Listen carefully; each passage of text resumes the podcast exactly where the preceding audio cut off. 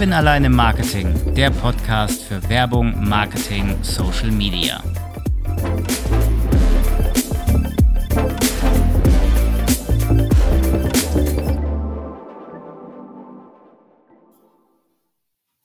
Besondere Folge heute bei mir im Podcast, denn Klingeling, es ist Folge 100. Yay! Ich habe mal gehört, in den USA beim linearen TV, was es ja kaum noch gibt, muss man 100 Folgen mindestens machen, damit diese Serie sich dann besser an anderen Stationen verkauft. Ich weiß nicht, ob es bei Podcasts genauso ist, keine Ahnung. Ist mir auch relativ scheißegal. Ich bin bei Folge 100 und ich freue mich wie Bolle. Psychologisch ist es natürlich auch wertvoll und darum geht es heute. Es geht um die Verbindung zwischen Psychologie und Marketing, auch mit der Einbindung von Emotionen. Und ich darf hier jetzt mal ein Zitat meiner Lieblingsserie nennen von Doctor Who Emotions, Love, Pride, Hate, Fear. Folge 100, ich freue mich und ich habe Sarah Weidnauer heute in der Leitung, die mit mir über die Verbindung zwischen Psychologie und Marketing spricht. Sie hat es genannt Psychetting. Sarah, grüß dich. Schön, dass du heute bei mir im virtuellen Studio bist. Stell dich gern einmal vor. Hallo, Servus, Christa. Ich, mein Name ist Sarah Weidnauer. Ich bin Psychologin, Autorin und Online-Marketerin. Und ich freue mich mega heute bei der 100. Folge beim Kevin zu sein. Ich freue mich auch. Ich freue mich richtig, weil mir persönlich gibt es ein, ein so positives ähm, Gefühl, 100 Folgen geschafft zu haben und jetzt eine Psychologin noch dabei zu haben, die vielleicht dann mir auch noch sagen kann, was das mit mir genau macht und wie man das Ganze mit Marketing verbindet. Ich freue mich richtig, dass du da bist. Erste Frage mal an dich. Wie bist du denn dazu gekommen, überhaupt Marketing mit Psychologie so zu verbinden, dass du es Psychetting nennst? Also tatsächlich ist das so eine ein bisschen gewachsene Sache. Ich habe damals BWL studiert, habe damals so einen kleinen Businesspreis gewonnen und habe zu der Zeit, damals schon, das war 2004, ein Werbevideo gedreht und habe mir da über die psychologischen Aspekte schon mal so ein paar Sachen an Gedanken gemacht. Ja, und irgendwie wurde das dann immer mehr und immer mehr. Und ähm, dann war natürlich das Psychologiestudium noch dabei. Und irgendwann hat es in meinem Kopf Klick gemacht, wie bei so vielen mega gigantisch guten Ideen. Und Psycheting wurde geboren. Richtig geil. Also du hast BWL studiert und danach aber noch ein Psychologiestudium drangehangen. Genau, und dann eben noch den Online-Marketing-Manager an der Privatuniversität in Seeburg. Das ist hier gleich ums Eck von Salzburg, ganz hübsch am See gelegen. Ja, und dann bin ich immer mehr in diese Szene reingerutscht, sage ich mal, ins Online-Marketing. Und schwuppdiwupp ähm, habe ich dann 2018 die Firma Psycheting aus der Wiege gehoben vom BWL-Studium über ein Psychologiestudium, danach die Weiterbildung ins Online-Marketing und jetzt die Firma gegründet, 2018. Das ist immer ein Sprung. Naja, war ja auch ein bisschen Zeit dazwischen, aber tatsächlich beschäftige ich mich mit der Thematik jetzt wirklich schon seit 18 Jahren. Ich muss immer kurz stoppen und nachdenken, aber es ist 18, ne? Ja, 18 Jahre. 18 Jahre? Ja. Ja, ich Ui. bin auch schon uralt, aber ich sage nicht, wie alt ich bin. Ach, naja, uralt. Also, 18 Jahre, dann war das, lass mich mal rechnen, wir haben jetzt 2022, 2004, 6, 7, 8, ja, 2004. 2004, ja. Da habe ich angefangen, die Sachen miteinander zu verknüpfen, ja. Da war ich noch in der Schule. Tja, merkst du was? Oh Gott. Da war ich noch, wo, wo war ich denn da? In der neunten oder achten Klasse? Ui, okay. Da ging das schon los. Mhm. Doch so früh. Mhm. Guck an. Sag mal, wie, wie ist denn das? Du hast gesagt, du verknüpfst Psychologie mit Marketing. Und Psychologie ist ja immer so, zumindest in meiner, in meiner Wahrnehmung, ähm, korrigiere mich gerne, wenn ich falsch liege, das hat was mit ähm, Wahrnehmung zu tun, das hat was mit Emotion zu tun, das hat was mit, ähm, mit unserem Gehirn zu tun, oder?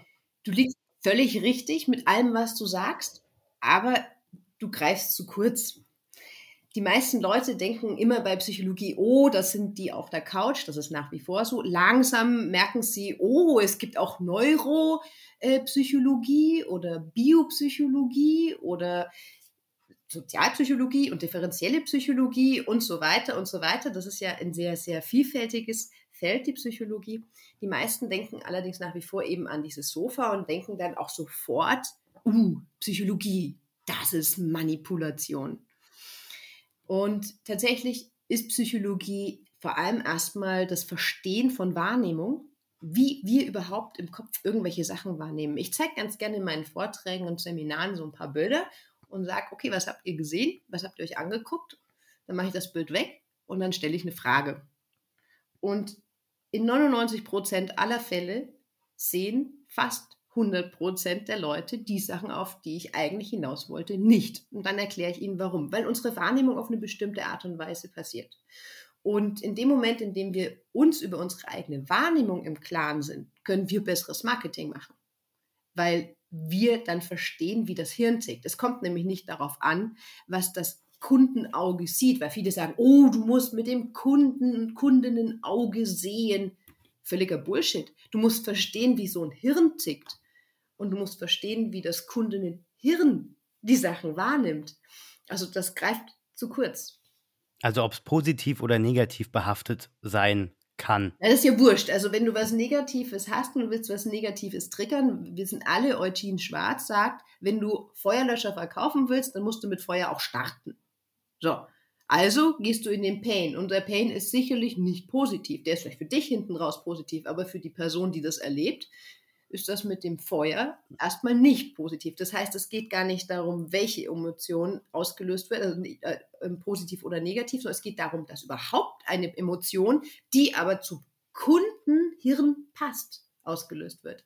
Also das Hirn der Rezipienten muss das aufnehmen und als wichtig erachten. Und da merke ich immer wieder auch bei Websites, dass völlig falsche Herangehensweisen sind. Kurz nochmal die Frage, du hast gesagt, du machst in deinen, in deinen äh, Vorträgen, in deinen Workshops, mhm. zeigst du Bilder. Immer. Also äh, ich zeige vor allem Bilder und im Textschnipsel. Jetzt frage ich einfach mal so frei von der Leber weg, du zeigst aber nicht diese Tinten. die Bildchen.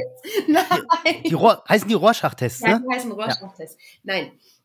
Ähm, die Rorschach-Tests sind eigentlich dazu da, um ähm, irgendwie subtile Anteile ähm, im Erkennen bestimmte Kategorien zu ordnen. Die Leute, die einen nehmen eher die kleinen Teile wahr, die sagen, oh, ich sehe da zehn Bienen oder so. Der andere sagt, oh, das ist eindeutig ein Einteiler, das ist ein Wolfsgesicht, was auch immer. Und da gibt es natürlich dann zum Auswerten bestimmte ähm, Varianten. Da kannst du sagen, oh, Tendenz dahin, Tendenz dahin. Das mache ich nicht. Ich zeige Website-Bilder.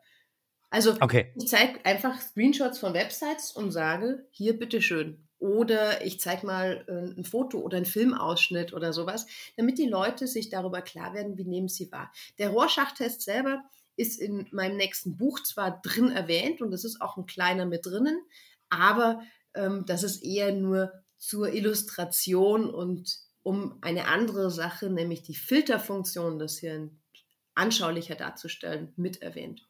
Das Buch ich, kommt aber erst nächstes Jahr raus. Wollte gerade sagen, ich mache gerade mal kurz einen Schwenk. Du hast ja schon ein Buch geschrieben, Psychetting. Ich habe das Buch ja auch hier und ich verlinke das Ganze logischerweise auch in die Shownotes, weil es ist ein wunderbares Buch. Ist dein nächstes Buch auch eine Verbindung zwischen Psychologie und Marketing? Das nächste Buch ist ein, ähm, eine Erklärung der Wahrnehmungspsychologie auf sehr humorvolle Art und Weise. Mhm. Das können sich ähm, von ähm, Online-Marketer über Normalmarketing bis zum Anwalt im Prinzip die Leute holen, weil in dem Moment, in dem man seine eigene Wahrnehmung steht, hat man viel mehr Freiheitsgrade zu handeln. Wann kommt denn das raus? Naja, das kommt ein bisschen drauf an. Ähm, ich habe gestern noch bis heute früh um eins daran gearbeitet. Eigentlich ist das Ziel dieses Jahr, aber ich sag mal 2023 auf jeden Fall. Das habe ich bei meinem letzten Buch auch schon mitgekriegt, dass auf die letzten paar Meter dann immer so ein paar Problemchen auftreten. Deswegen 2023. Ein Vorbesteller ist hier auf jeden Fall schon sicher. ja, also tatsächlich, ich habe eine Liste, ich stelle dich dann drauf. ja, macht das gerne. Äh, also wirklich an meine Hörerinnen und Hörer, das ist jetzt nicht abgesprochen, das ist jetzt alles spontan. Ja? Ich wusste im Vorfeld nicht, dass Sarah ein, ein zweites Buch in der Pipe hat. Also von daher, aber es hört sich richtig geil an. Es ist nicht, Setz nur, mir auf die Liste. es ist nicht nur eins, es, es, kommen einige jetzt. Ach, du hast noch mehr? Ja, also Psycheting 2 wird auch kommen. Aber ah, äh, äh, wann. Aktuelle Auflage, also du meinst eine aktualisierte Auflage? Nein, Psycheting 2. Ach so, neues Buch. Ja. Guck an. Ja, guck an. Die Sarah ist fleißig, ne? Alter, hier, Ja. Der Sebastian Fitzek der Psychetting-Bücher viele neue Bücher. Ich, jetzt muss ich langsam doch mal korrigieren. Psychitting ist eigentlich das, wie ich mir wünsche, dass es gesprochen wird. Ach so, nicht Psychetting, sondern Psycheting. Ja, Psycheting. Psycheting, also kurzes, was ist denn das, ein E hinten? Okay, Psycheting. Ja, das ist ja so eine Kunstzusammensetzung aus Psychologie und ja. Marketing vom Marketing. Ja, okay, Psycheting. Ich habe im letzten Podcast, äh, in einer der letzten Podcasts auch gelernt, es gibt doch diese für Dummies Bücher. Kennst du die? Ah, die sind gigantisch. Das heißt gar nicht für Dummies, das heißt für Dummies. Ja. Das wusste ich nicht. Ich habe immer gesagt, das ist ein Dummies Buch. Also. Tja, wieder was gelernt. Guck. Ja, schön. ja, so, so ist es. Das ist aber dann auch, Jetzt mache ich mal den Schwenk wieder zurück. Das ist dann meine Wahrnehmung, oder? Ich habe das doch als für Dummies wahrgenommen. Das hast du für Dummies wahrgenommen. Also tatsächlich hatte ich das erste Mal ein solches Buch auf Englisch in der Hand. Deswegen war für mich es dann ultra lustig, dann zu sehen, dass da eben Dummy draufsteht, weil ich das damals total witzig fand. Aber ich verwende das mittlerweile austauschbar. Und ich habe tatsächlich auch ein paar von denen da stehen, weil die zum Teil sehr, sehr schön, präzise und sehr hirngerecht die Sachen erklären und nicht dieses hochgestochene, hochnäsige, wo du einfach sagst so, so, ich merke, du sprichst Deutsch, aber ich verstehe kein Wort, ich brauche bitte jetzt einen Übersetzer, sondern nee, da, da steht halt dann einfach Tacheles drin, zack, zack, zack, so ist es. Da ist dann halt kein, kein Knatteradatsch außenrum und man hat vielleicht nicht das volle Bild, aber man hat die Essenz kapiert. Und die finde ich eigentlich ziemlich cool, diese Bücher auch. Ja, ich habe auch, ich habe sieben oder acht Stück irgendwie im Schrank und habe mir letzte Woche erst eins gekauft. Ja, mit vielen Lateinbüchern kriegt man das große Latino, mit vielen Dummy-Büchern kriegt man dann. Ja, genau. ich bin der große Dummy mit 1,60 Körpergröße. Ähm, ist es denn aber auch dann so, ich habe das ja jetzt irgendwie im, im Kopf einfach gemacht, das ist ein Dummies-Buch. Und ich habe wirklich, ich habe über zehn Jahre bis zu dem letzten Podcast, der war mit Gero Pflüger, ähm, gedacht, das Ding heißt für Dummies, bis er mich eines Besseren belehrt hast, das ist für Dummies. Das heißt, meine Wahrnehmung hat sich in dem Moment auf jeden Fall geändert. Wie ist denn das so bei anderen? Kann sich diese Wahrnehmung ändern oder ist die, weil das ja schon Ewigkeiten so ist, oder bin nur ich der blöde Jan, der jetzt denkt, das heißt Dummies Buch? Wie ist denn da so die, die, die Wahrnehmung? Kann das ins Negative rutschen oder ist das beabsichtigt? Ob das jetzt eine Dummheit ist oder ob das vielen so geht, ja. Also bei diesen äh, Dummy-Büchern gehe ich davon aus, dass das tatsächlich vielen Leuten so geht. Und je nachdem, in welcher Sprachsequenz du drin bist, du hast ja im Hirn an verschiedenen Stellen die Sprache. Die Muttersprache ist so an ein bisschen anderer Stelle ver, verankert als die neu gelernten Sprachen, was dazu führen kann, dass Leute nach einem Schlaganfall in einem bestimmten Zentrum nur noch der Fremdsprache, aber nicht mit der Muttersprache mächtig sind. Gibt es tatsächlich. Und ähm, du schaltest da quasi bestimmte Regionen ein und aus. Und wenn du halt gerade die Englisch-Region anhast, dann steht da halt Dummies. Und wenn du die Deutsch-Region anhast, dann hast du Dummies. Und immer das Erste, was man sieht, wird natürlich auch in der Art und Weise äh, konnotiert. Das Dummies ist ein deutsches Wort tatsächlich. Kann man so nehmen im ersten Moment, auch wenn es überhaupt nicht geläufig ist und vielleicht komisch klingt, aber ähm, dadurch, dass es irgendwie Sinn macht, macht das Hirn wieder Sinn daraus und dann wird es für dich eine Realität. Und ich fand das eigentlich auch nie schlimm, weil die Bücher gehen ja nur an die Oberfläche und die sind, hört sich böse an. Die sind für Dummies, also für jemand, der keine Ahnung von dem hat, was auf dem Titel steht. Ähm, kommen wir mal zurück zum eigentlichen Thema. Wir sind jetzt ja doch, doch ein bisschen abgedriftet.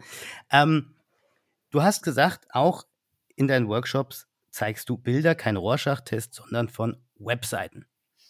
Ja.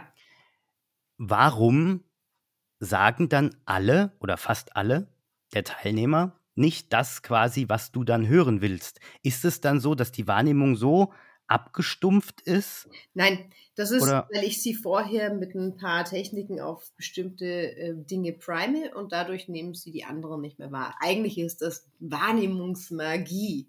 Ja, so ein Prime, der wird ja gesetzt. Ein Prime ist quasi ein Reiz, der wird gesetzt, bevor ein anderer Reiz kommt und dadurch wird der zweite Reiz, also der nachfolgende Reiz, anders wahrgenommen. Das wird schon sehr lang im Marketing eigentlich genutzt, also vor allem in Supermärkten oder ähm, ja, eigentlich, eigentlich überall wird geprimed. Und dann kommen die Leute eben über den ersten Reiz, werden sie in ein bestimmtes Assoziationsfeld geschubst und darauf wird der nächste Reiz entweder wahrgenommen oder eben nicht wahrgenommen. Und das kann natürlich die Verkäufe hinten raus, ich sage jetzt mal, verändern. Ne? Ist dann aber auch, weil, du Supermarkt angesprochen hast, Beispiel die Lichtinstallation, oder? Bei ja, Obst und Gemüse ist es doch ja, eher warm. Genau, das ist dieses, dieses warme Licht, dann sieht das auch ein bisschen appetitlicher aus. Das ist ähm, jetzt aber nicht unbedingt ein Prime, sondern das ist ein Wahrnehmungseffekt. Da wird quasi die, die, diese positive, schöne gelbliche Bestrahlung, die da ist, die wird ja nicht wahrgenommen, die ist ja relativ gut installiert, aber das Gemüse sieht köstlicher aus und wenn was besonders köstlich ausschaut, dann sagt unser Steinzeit njom, njom, njom, njom, will ich essen, will ich haben und kauft halt auch davon mehr. Ne? Also wir alle kennen das, wir laden uns den Teller voll, weil die Augen so groß sind, mhm. aber der Magen eigentlich viel kleiner. Genau dieses, dieses Prinzip fängt da an. Umso das Auge ist mit. Ne? Ja, ich meine, deswegen Lichtinstallation, da im Supermarkt hast du ja dieses Warmweiß bei Obst. Du hast irgend so ein komisches Licht, was dann das Fleisch röter erscheinen lässt, glaube ich, in, ja. äh, bei der Metzgerabteilung. Ja. Und dann hast du irgendwie Kaltweiß oder was weiß ich. Ich war jetzt gestern im Baumarkt, da ist das komplette Licht aufgrund der Energiekrise einfach aus. Das heißt, du siehst eigentlich gar nichts mehr. Ist auch mal was Neues. Und dann läuft noch nicht mal jemand rum, um dich aus dem Labyrinth zu retten. Also ja, wenn du dann irgendwo da so hier in der, in der Schraubenabteilung bist und da ist kein Licht, ist irgendwann echt dunkel. Ja. Ist, ist ganz, war aber auch angenehm, sage ich mal. Wird jetzt im Winter blöd, wenn es um 16 Uhr dunkel wird, wenn du nichts mehr siehst, dann hast du überall nur die Taschenlampen. Anderes Thema. Du hast dich ja jetzt dann auf Websites spezialisiert, wenn ich damit richtig liege. Zumindest was, ähm, was die Verbindung zwischen Psychologie und Marketing angeht. Hm, tatsächlich auf die auf das komplette, was visuell vom Bildschirm in ein Hirn kommen kann im Online-Marketing. Also auch Instagram, auch so Dinge wie Postings auf Facebook, ähm, Werbeanzeigen und natürlich das ganze textliche Gespaße, was zum Beispiel bei SEA schon anfängt. Ne? Also das ist eigentlich schon alles damit drinnen. Wie hat sich das denn in der Zeit, du hast ja gesagt, du machst das 18 Jahre, wie hat sich das verändert? Also war das nicht so, es ist jetzt wieder meine Wahrnehmung, dass das einfach stumpf alles gemacht wurde, ohne darüber nachzudenken und jetzt erst kommt das? Oder ist es dann schon immer da gewesen, nur wir, ich nenne es mal Otto Normalmenschen, haben es nicht wahrgenommen? Richtig. Also das älteste Buch über Marketing und Täuschungsmanöver, das ich im Regal stehen habe, ist von 1800x. Ich müsste es nachschauen. Und da Was? Darum, ähm, wie man ähm, ein Pferd am besten so pimpt, dass es sich eben gut verkauft. Pimp My Horse oder was? Ja. Ernsthaft jetzt? Von 1800 Paar und Dutzig? Die, du, die Techniken, die ähm, ändern sich nicht. Das Hirn hat sich seit 40.000 Jahren nicht geändert. Und glaubst du denn, dass die Leute vor 100 Jahren so viel döfer waren als jetzt, nur weil sie kein Tablet bedienen konnten? Nee, nee, die haben schon ihre Tricks gehabt. Ähm, wenn du zu einem Date gehst, dann wirst du dir doch bestimmt die Haare vorher waschen, du wirst was Frisches anziehen, vielleicht ein bisschen Deo drauf machen und vielleicht nicht dich da hinsetzen und sagen, ey, ich habe gigantische Blähungen, wenn ich gegessen habe oder so. also, du gehst da ja auch nicht hin und sagst sowas, sondern du gehst dorthin und stellst dich positiv dar. Ja, und die, und die Frauen, die kommen ja auch zu so einem ersten Date dann irgendwie vielleicht auch sogar mit künstlichen Wimpern oder sowas, um sich positiv darzustellen. Auch das ist schon Marketing. Und dieser Flirt, der eigentlich zwischen Menschen früher stattgefunden hat, der wird natürlich schon lange auf Geschäftsprozesse übertragen. Allerdings nicht so professionell wie eben seit, ich würde sagen, die letzten 100 Jahre. Ach so, doch schon so lang. Und das Spannende bei der Sache ist, ist, dass ja die, die Offline, das Offline-Marketing nutzt das ja schon in, also Perfektion zum Teil. Aber das Online-Marketing ist da irgendwie auf dem Auge ein bisschen blind, habe ich das Gefühl. Und ich sehe es schon bei einigen sehr großen, die nutzen das schon. Ja, die machen wirklich richtig geile ähm, ähm, Points rein, wo man sagt, ey, das ist jetzt aber schöner Trigger und so. Ich meine, auch, auch wir Psychologen sind nicht gefeit davor, auf die Sachen reinzufallen. Aber wenn ich mir so eine Website vornehme und die dekonstruiere und sage, was passiert da, dann fällt das natürlich völlig ins Auge. Auch ich sitze ab, abends um elf da und denke mir so, boah, geil, schon wieder neue tolle Socken von dem und dem Hersteller mit Chamäleon drauf. Meine Freundin steht auf Chamäleon, die kaufe ich jetzt. Ne? Also natürlich falle ich da auch drauf rein. Funktioniert ja auch bei mir. Aber wenn ich mich hinsetze und das dekonstruiere, dann komme ich den Sachen auf den Leim. Vor allem, wenn ich dann selber merke, ui, jetzt hast du irgendwie zehn Chamäleon-Socken im Einkaufswagen drin, weil dir noch drei andere eingefallen sind, die geil sind. Aber ähm, das sind immer dann die Punkte, wo ich mir denke, so stopp, jetzt erstmal dekonstruieren, was ist passiert, weil das kannst du natürlich auch für deine Kunden dann anwenden. Ja, wenn die Psychologin drauf reinfällt, dann ist es richtig gut. Wie mache ich denn sowas bei einer Homepage? Oder bei einer Website an sich. Wie trigger ich denn so, dass das aufgeht? Das ist mein Job. naja, ja, ja. Du, beginnst, du beginnst damit, dass du die richtigen Ideen und Erwartungshaltungen erstmal abholst auf einer Webseite. Und dann unterfütterst du die mit den richtigen Bildern, und schaust, dass es textlich auch zusammenpasst. Wir haben ja oft so Sachen wie Beispiel. Ich habe zum Beispiel jemanden, der als Kunden, der operiert Augen. So. Kein Mensch will auf einer Augenseite sehen, so ein Auge, das aufgespreizt ist mit so einer Klammer. Das ist voll eklig. Das will keiner mhm. sehen. Aber auf der Seite gibt es momentan noch solche Sachen, weil aus deren Perspektive das nicht eklig ist, sondern Daily Business. Das heißt, man hat diesen Perspektivenwechsel oft auf den Seiten noch nicht verstanden. Was braucht ein Kundenhirn und was ist in dem Hirn des Unternehmens drin? Und da geht es nicht nur darum, aus der Perspektive, wir können das für euch tun oder du bekommst von uns, sondern das geht natürlich noch viele, viele, viele Stufen weiter. Aber ich muss dann auch entsprechend meine Zielgruppe kennen, für die ich dann schreibe, Bilder reinsetze ähm, und, und die Seite dann entsprechend gestalte, oder? Ja, natürlich. Also das ist, das ist äh, jetzt, was, was ich dir beantwortet habe, ist an der Oberfläche ein bisschen gekratzt. Mhm. Sonst würde ich da jetzt nicht äh, ähm, tagelange Seminare darüber halten können. Okay, also es dauert seine Zeit und du musst erst wirklich den Kunden kennen, ihn verstehen und dann entsprechend die Seite dahingehend optimieren. Das, das Problem, den Kunden zu verstehen, ist oft nicht mal so die Sache, weil das, das tut man.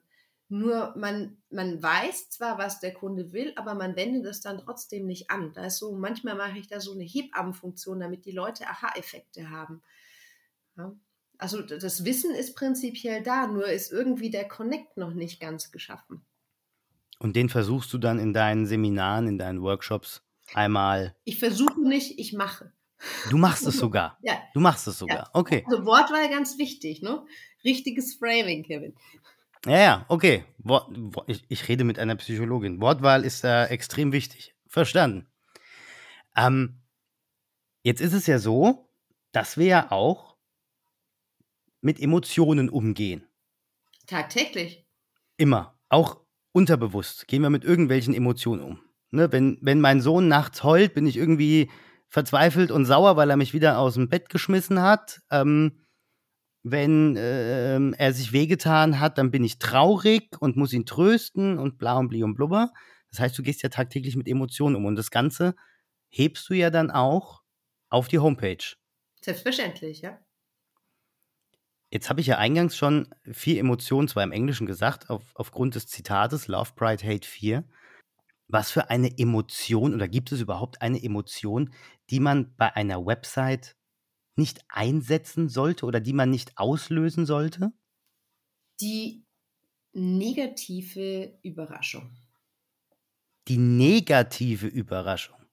Naja, äh, im Prinzip ähm, man schickt dir ein schönes Paket, das ist toll verpackt und dann machst du es auf und dann ist in dieser schönen Pralinenpackung Pferdemist drin. Das ist eine negative Überraschung. Und übertragen ja. sollte man derartige Überraschungen auf Websites lassen. Die bleiben zwar im Hirn, wir haben das ähm, bei der Benetton-Werbung früher gesehen. Ja, also diese negativen Bilder, die da mit ähm, sterbenden AIDS-Kranken geworben haben oder frisch geborenen Babys, die noch blutverschmiert waren, das hat natürlich klar Aufmerksamkeit gerissen und auch dieser Überraschungseffekt, diese negative, wird Aufmerksamkeit ziehen und man wird sich auch wahrscheinlich daran erinnern, aber halt nicht positiv. Und in dem Moment, wo ich mich an eine Sache negativ erinnere, ist die Wahrscheinlichkeit, dass ich mich der Sache nochmal aussetze, obwohl ich sie kenne, schwierig. Hoch. Ja, also das, ähm, es gibt so ein, so, ein, so, ein, so ein Feld, wo man sagt, eigentlich die Leute, die so ein bisschen schlechte Laune haben, ne, also so tendenziell so ein bisschen in diese depressive Richtung gehen, jetzt mal so unwissenschaftlich gesprochen, die kaufen zum Beispiel auf Websites auch weniger als jemand, der so, yeah, Party, Party, ich habe gute Laune, so drauf ist. Und jemand, der gute Laune hat, der überdenkt seine ähm, Handlungen nicht so arg. Das heißt, der agiert eher so aus dem Bauch heraus, aus dem positiven Gefühl. Ach, das mache ich jetzt, voll cool. Ach ja, ich kaufe jetzt diese Chamäleonsocken, ja. Und der, der so ein bisschen nachdenklich ist oder ähm, sich psychologisch gerade selber stoppt, der hält dann quasi, der überlegt dann nochmal, muss das jetzt wirklich sein? Ist das jetzt sinnvoll? Hat mich jetzt irgendwas getriggert und so weiter? Und die kaufen dann tendenziell weniger. Das heißt, die positive Emotion ist natürlich auf Websites gut. Jetzt gibt es Leute, die sagen, aber es gibt doch auch Websites von Bestattern. Das habe ich jetzt mittlerweile so oft gehört, deswegen gehe ich darauf ein. Ja, ist kein schönes Thema. Man kann aber dort auch mit der positiven Emotion arbeiten und zwar der, dass man zum Beispiel selber sagt über das Beerdigungsinstitut, dass man fürsorglich ist zum Beispiel für diese Person. Auch das triggert eine positive Emotion in der Person. Man muss ja nicht sagen, hey, ähm, äh, Freudensprunge, äh, die, die, da ist jemand gestorben, du erbst jetzt. Ne? Das, das, darum geht es nicht, sondern es geht um das Abholen und das, was die Personen in dem Moment wirklich brauchen die brauchen in dem Fall eher eine unterstützende Hilfe, weil die haben überhaupt keine Ahnung, was sie jetzt tun müssen. Ja, vielleicht gibt dir auch, wenn du das gesagt hast, eben mit, mit Bestattern. Ich meine, ich kenne das selber, ich habe das jetzt auch schon im Familienkreis ein paar Mal erlebt. Dann kommt dann der Bestatter dahin und der breitet dann erstmal zwei Kataloge aus. Du fühlst dich wie beim Ikea, bist eigentlich noch voll in Trauerstimmung.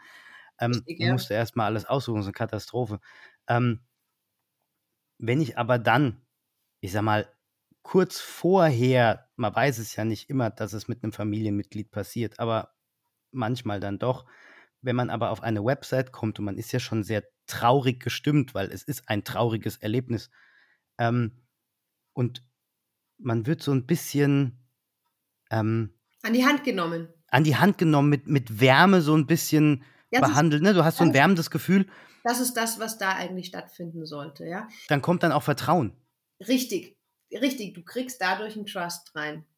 Und da brauchst du nicht unten dann die Trust-Symbole von wegen, unsere Särge sind nicht von Ikea oder sowas, sondern äh, und, und, und, und irgendwie ein Ökosiegel oder so. Das ist dann gar nicht mehr so wichtig, wenn erstmal diese emotionale Basis ordentlich geschafft wird. Äh, lass uns mal von diesem Trauerthema wegkommen. Es war vielleicht nicht die beste Idee, gerade von mir das anzuschneiden, aber tatsächlich, weil, weil ich, ich sage immer, packt positive, lachende Gesichter auf die Webseite, dann hast du so, man hat ja so die Spiegelneuronen im Kopf und dann ähm, lacht das eigene Hirn so ein bisschen mit und und dann sagen die Leute, ja, und was ist beim Bestatter? Also es ist so immer so dieses klassische. ja, ja, klar. Und, und, und, und, nach ein paar Seminaren und ein paar Vorträgen ja, weiß man einfach schon, was für Fragen da teilweise dazu kommen. Deswegen habe ich das mal ein bisschen vorweggenommen. Aber wie ist denn das bei deinem Beispiel mit dem Augenarzt oder mit diesem Chirurg, der die Augen äh, äh behandelt, lasert, macht, tut? Naja, da ist es so, dass. Ist das dann auch eine negative Überraschung, wenn ich dann das Auge so. Ähm naja, die Frage ist, was hast du für Leute auf der Seite? Du hast Leute auf der Seite, die finden, die, die wollen das sehen. Und dann hast du Leute auf der Seite, die ekeln sich vor sowas, ja. Ich weiß nicht, kennst du diese Bilder, wo so, so, so ein aufgeschnittener Bauch mit dem Fettgewebe auseinandergezogen ist und daneben die Lasagnebilder? Kennst du das? Nein. Richtig ekelhafte Bilder, du kannst sie fast nicht unterscheiden. Ich schicke sie dir nachher zu. Aber man kann die sich auch irgendwo im Web finden. Vielleicht kannst du sie verlinken später. Die sind richtig lustig und richtig eklig. Und es gibt halt Leute, die finden sowas geil. Ne? Also gibt ja Leute, die sagen, boah, geil, ich habe ein OP-Video von meiner Knie-OP oder so und zieht sich das halt Vollgas rein. Andere sagen, Gott im Himmel, ich will das nicht sehen. ja. Und ähm, dadurch allein, dass wir da jetzt mal zwei verschiedene Ideen von, äh, von Kundenhirnen, die da aufkommen können, haben, sollte man natürlich die einen nicht verprellen. Deswegen ähm, sollte man solche Bilder zumindest nicht vordergründig auf der Startseite sein. Nee. Also mein bester Kumpel hat sich die Augen lasern lassen vor äh, ein paar Monaten und hat mir dann ein YouTube-Video geschickt von einer also, Augenlaser-OP. Ich die Fußnägel hoch bei der Vorstellung, was er dir ah. Lass es einfach. Ich will es nicht wissen. Ich liebe Brillen. Sagen wir es mal so. Seit, seit dem Video liebe ich Brillen noch viel mehr. Ich habe mittlerweile sieben Stück. Ich habe sie nur nicht immer auf. Aber auch deine Brille, liebe Hörerinnen und Hörer, ihr könnt es ja nicht sehen, aber deine Brille, Sarah, ist auch eine sehr schöne Brille. Herzlichen Dank. Jetzt hast du in deinem Buch ähm, Psycheting ja. etwas stehen, auch wieder zur Wahrnehmung. Ähm, da geht es um die magische Zahl. Oh ja, das ist ein schönes Thema. Die magische Zahl, bei der von den meisten Leuten angenommen wird, es wäre die sieben. Sieben hat ja auch so ein bisschen was Magisches. Die sieben Zwerge und die sieben Berge und so weiter. Ähm, ich bin am 7. Dezember geboren, also von daher. Naja, Sieben. gut, aber ja, aber 7.7.2007, das wäre jetzt der Knaller, ne? Also, aber 7. Dezember, aber ich schreibe es mir auf. Alles klar. so, ähm, Spaß beiseite. Die meisten Leute haben das irgendwo mal gehört, haben das verankert. Das ist so ein bisschen wie der Eisen im Spinat, wo mal das Komma verrutscht ist. Die Leute haben es drin und da es eben so magisch klingt, glauben sie auch daran, weil es halt gut zusammenpasst. De facto ist aber so, dass die wissenschaftliche Forschung zeigt, ähm, wir sind gar nicht in der Lage, sieben Objekte gleichzeitig gut aufzunehmen. Das ist einfach viel zu viel für unsere armen, kleinen, glibbrigen Hirnchen da oben in unserem Schädel. Ähm, die gehen dann quasi schon sofort in den Schnarchmodus. Das ist denen zu viel. Und dieser Schnarchmodus, wo die sagen, äh, jetzt wird es mir aber zu viel, fängt ungefähr bei vier an. Das bedeutet, wenn man sich vorstellt, man hat ähm, vier verschiedene Objekte, vier Items, und dann sagt man, so Kevin, merk dir jetzt mal ähm, Kastanie, Pfefferstreuer, Glas, Untersetzer. So, und dann sind wir bei vier, sind wir bei Laptop, Schuhkarton, äh, Fotografie, Kunstwerk. Pup ja, merkst du? Langsam, ich hab's vergessen. Scheiße. Genau. Ähm, man fängt dann auch an, den Anfang zu vergessen, aber ähm, unterm Strich ist dann das meiste tatsächlich weg. Und dieses dieser Abfall, den kann man grafisch darstellen in so einem Koordinatensystem. Ab der 4 geht es nach unten mit der Linie. So. Was ergo bedeutet, wenn wir gehirngerecht kommunizieren wollen auf Websites, dann sollten wir nicht mehr als vier Positionen nebeneinander darbieten. Ob das jetzt ein Shop ist oder ob das jetzt Dienstleistungen sind oder, oder, oder. Man sollte nicht mehr als vier in einer Reihe zeigen. Die vier ist quasi dann als Kategorie und dann kannst du in der nächsten Zeile wieder vier machen, weil es ist die nächste Kategorie. Das ist auch so ein bisschen das, was du angesprochen hast. Ganz am Anfang ist es die hundertste Folge. Warum fühlt sich die 100 so geil an? Ja? Und die 100 fühlt sich deswegen so geil an, weil du in einer neuen Kategorie bist. Ja, du hast es erstmal, hast du 1 bis 9, da bist du in der 1er Kategorie, das ist 10, dann ist 10 schon so ein bisschen geil. So. Dann hast du aber viele Menschen, die im zweistelligen Bereich Podcast produziert haben und auf einmal Bam, nächste Kategorie, magische Grenze, wir sind dreistellig. Und das ist im Kopf einfach so ein bisschen so sortiert. Das kommt darüber, wie wir Zahlen wahrnehmen. Und dadurch fühlt sich bei dir jetzt die 100 auch so mega an. Yeah, die 100. Folge. Kevin. Ich bin da auch ein bisschen stolz drauf, ne? Ja. Muss man ja mal echt sagen. Ja. Okay, das heißt vier, immer, immer vier. Geht das aber auch ähm, Maximal äh, vier. Maximal. Max, maximal vier. Du kannst natürlich, du kannst natürlich auch nur eine Sache hinschreiben. Du kannst auch zwei Sachen hinschreiben. Drei. Aber maximal vier. Bei fünf fängt es dann halt langsam an, kritisch zu werden. Und dann gibt es immer so Leute, die, die, die melden sich dann und sagen, aber ich kann mir sieben Sachen merken. Dann sage ich immer, ja, gratuliere euch, ihr habt halt ein super Brain. Aber wir gehen ja immer von der statistischen Masse aus, also von der Gauss-Kurve. Ne, die, Glockenkurve wird die ja sehr gerne auch genannt. Und äh, da ist die Masse natürlich in der Mitte beheimatet. Und wenn man dann so ein super Brain hat, das sich irgendwie im, im, im allerletzten Konfidenzintervall befindet, ja, gratuliere, mega geil. Aber wir produzieren ja jetzt die Websites für alle Leute und nicht für eine bestimmte Gruppe, die sich mehrere Sachen super gut merken kann und deswegen ähm, Telefonnummern memorieren kann. Gilt das aber auch so bei, bei, äh, bei Zahlen? Bevor ich jetzt sieben Zahlen habe, packe ich die oder, oder acht Zahlen packe ich die in so Päckchen? Ja, klar, ganz genau. Das guck dir doch an, wie ähm, zum Beispiel Kreditkartennummern kodiert sind. Das sind immer vier Zahlen in einem Päckchen. Das stimmt, die IBAN-Nummer zum und daneben, Beispiel. Und daneben, ja genau. Und daneben hast du dann auch noch ein Leerzeichen. Ja, IBAN ist das, Kreditkarte. Ähm, Jetzt, wo du das sagst. Werden auch so dargestellt. Ich habe mich damit noch nie beschäftigt. Ne? Ich habe jetzt gerade eine äh, Karte in der Hand. Und das ist das Geile, das ist das, du hast das schon hundertmal gesehen und dann. Ich habe es nie wahrgenommen. Ja, und dann hast jetzt, jetzt weißt du es, jetzt guckst du hin. Und genau das ist der Knackpunkt bei der Sache. Die Sachen sind ja da, aber die Leute sehen sie nicht. Der Prime-Effekt ist da. Die Manipulation aus irgendwelchen Gründen ist da. Die Werbekampagne ist da. Die politische Parole ist da. Und sie ist schon immer so und immer so ähnlich und sie fließt so nebenbei rein. Aber wenn man sich das wahrnehmungspsychologisch anguckt und ein bisschen dekonstruiert und sich überlegt, was macht es, warum macht es das, da kommt man auf dermaßen verrückte Sachen. Und die funktionieren eben auch auf Websites wunderbar. Krass. Wundert mich gerade selbst, dass ich diese Karte eigentlich tagtäglich mir angucke, weil ich die ja immer auch zum Zahlen benutze. Und dann diese Frage stellst.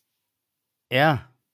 Da, tatsächlich die, diese ganzen Sachen, die ich auch anwende, die kommen ja nicht irgendwie nur von, es wurde schon mal angewendet, sondern ich lese ja auch sehr, sehr gerne wissenschaftliche Studien, also Papers. Und viele Sachen, die ich da lese, transportiere ich dann auch wiederum aufs Marketing. Mache ich jetzt halt auch schon das ein oder andere Jahrzehnt. Ne? Und ähm, schau mir einfach an, okay, was ist in der psychologischen Forschung passiert, was wenden die dort an, was funktioniert. Oh, das könnte man zum Beispiel ins Marketing so und so übertragen. Also das ist alles auch wissenschaftlich untermauert. Und das Schöne ist, wenn man sich auf diese wissenschaftliche Basis bezieht, das funktioniert. Ja, also Wissenschaft ist das, was auch funktioniert, wenn man nicht dran glaubt. Und, Stimmt. und genau das ist äh, mein, mein Fundament und meine Basis.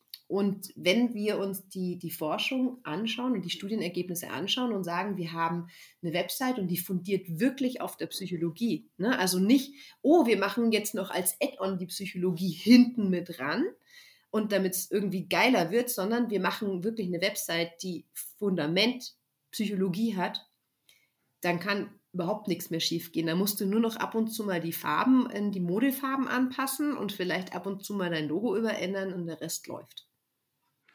Jetzt hast du schon äh, die Farben gesagt. Ähm, das ist ja auch etwas, äh, es gibt ja warme Farben, kalte Farben, Lieblingsfarben, Farben, die überhaupt nicht funktionieren. Mhm. Dann gibt es ja auch Farben, die etwas bedeuten. Ich glaube, in China oder Japan bedeutet Weiß Trauer.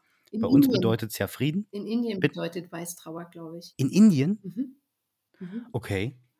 Ähm, wie ist denn das dann auch in Bezug auf Schriftarten? Ja, das ist genau das Gleiche. Das also, löst ja auch was aus. Natürlich. Also ähm, die Schriftart Comic Sans, was löst die bei dir aus? Ein lustiges Gefühl. Ein lustiges Gefühl, ja. Was löst sie sonst noch auf? aus. Also angenommen, es ist eine komplette Website von einem Anwalt und der macht den Comic Sans. So, gehst du zu dem Anwalt? Vielleicht nicht. okay, du hast damit deine Frage gerade selbst beantwortet. Ja, ja, das stimmt. Also man, es, es sollte dann so sein, dass Farben und Schriftarten dann doch zu dem jeweiligen äh, äh Bereich, zu der jeweiligen Branche passen. Ja, um, das sind auch so, so, so, so spannende Sachen wie ähm, in manchen Kulturen bedeuten einfach bestimmte Farben was anderes. Ja, genauso wie bestimmte Assoziationsketten von Kultur zu Kultur anders sind, bedeuten eben dann auch die Schriften oder die Farben oder auch Bilder können völlig anders konnotiert sein, je nachdem, welchem Kulturkreis wir uns befinden. Gibt es denn irgendwas, was man lassen sollte bei Farben und Schriftarten, also generell? Man sollte das ist also das einzige wirklich 100% generelle, mach es groß genug, damit die Leute nicht davor sitzen, die Augen zusammenkneifen müssen, weil das macht ihnen ein schlechtes, unangenehmes Gefühl und dann gehen sie irgendwann weg. Und das andere ist, achte darauf, dass die Kontraste passen und produziere keine Augenkrebs-Websites. Ja, also ich sehe immer wieder so, so einen Kaufen-Button und der ist dann so, ich, ich übertreibe jetzt, gefühlt in Neongrün, weil man soll die ja grün machen und auffällig machen vom Rest der Seite weg. Keine Ahnung, also wenn man Buttonfarbe ändert, dann de facto ändert sich jetzt an der Conversion nicht so ultra viel, es sei denn, er ist vorher überhaupt nicht aufgefallen. Aber wir machen Neongrün und schreiben damit Neonpink rein. Ähm, höre Kevins Podcast an, ja, und die Leute sagen so, boah, ey, das tut in den Augen weh, das, das möchte ich nicht. Also derartige Sachen unbedingt unterlassen. Und ähm, wenn man ein bisschen auf die, auf die reputationsfördernden Halo-Effekte gehen möchte, dann vielleicht nicht Comic Sans für einen Gehirnchirurgen auf der Website benutzen. Ne? Also das sind jetzt mal die groben Sachen und dann kommt es wirklich drauf an. Das ist so, das ist leider ein Spruch, man hört ihn ja von SEOs auch ganz gerne, es kommt drauf an, aber tatsächlich Psychologie, Marketing, es kommt drauf an, was brauchst du. Hast du, einen, hast du eine Anwaltsseite, hast du eine Arztseite, verkaufst du ähm, ein, ein, Produkt, das, ist zum Beispiel eine App oder sowas, für den einen oder für den anderen Bereich und schwuppdiwupp ändert sich eigentlich alles. Ja, das stimmt. Das ist dann auch die Frage, wie seriös willst du dann als Unternehmen auftreten? Ne? Also Comic Sans bei einem Gehirnchirurg? Ja, kann man Schwierig. Machen. Kann man machen, ja. Kann man mal machen. Ne? Untertitel, wir operieren Ihr Gehirn mit einem Grinsen im Gesicht. Warum nicht? Hervorragend.